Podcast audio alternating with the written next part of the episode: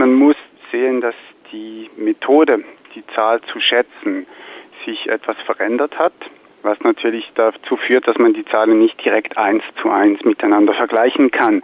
Bei der Studie 2015 war die Untersuchungsbasis war breiter. Es wurden zusätzliche Register ausgewertet, wie zum Beispiel das AHV-Register oder das Register für die natürlichen Bevölkerungsbewegungen. Das macht die Studie etwas besser abgestützt.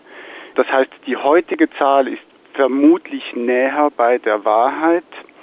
Ähm, was man aber auf jeden Fall sagen kann, ist, dass weil die ausländische Wohnbevölkerung seit 2005 natürlich insgesamt zugenommen hat, dass der Anteil der Sans-Papier heute nach der heutigen Schätzung sicher tiefer ist als noch vor zehn Jahren.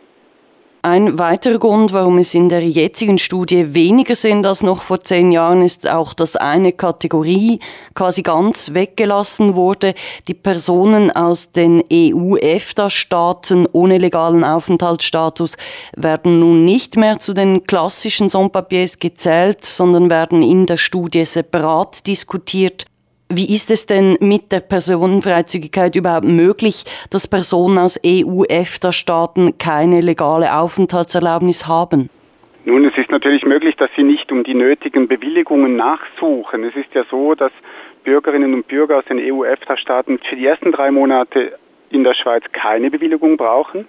Wenn Sie hierher kommen, um eine Stelle zu suchen und die Stellensuche länger dauert, dann müssten Sie eigentlich eine Kurzaufenthaltsbewilligung beantragen.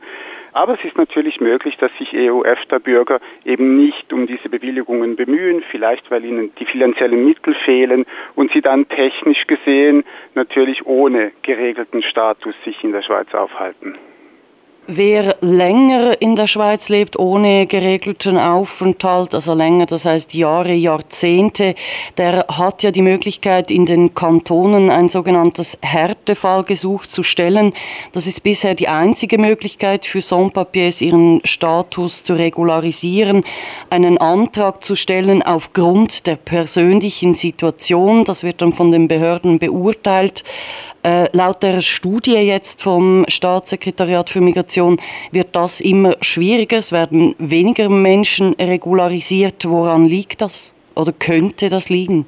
Über die eigentlichen Gründe müsste ich hier spekulieren, das kann ich nicht tun. Die Möglichkeit dieser Regularisierung über den Härtefall ist ein Instrument, das den Kantonen zur Verfügung steht.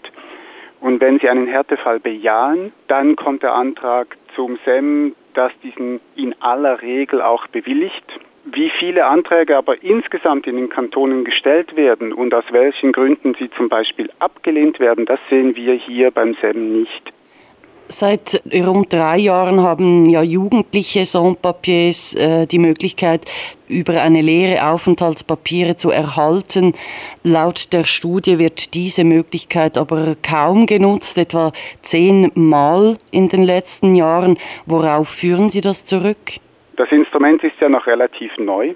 Dennoch scheint es sich zu zeigen, dass möglicherweise diese Voraussetzung, dass man die Identität offenlegen muss, eine gewisse Hemmschwelle sein kann.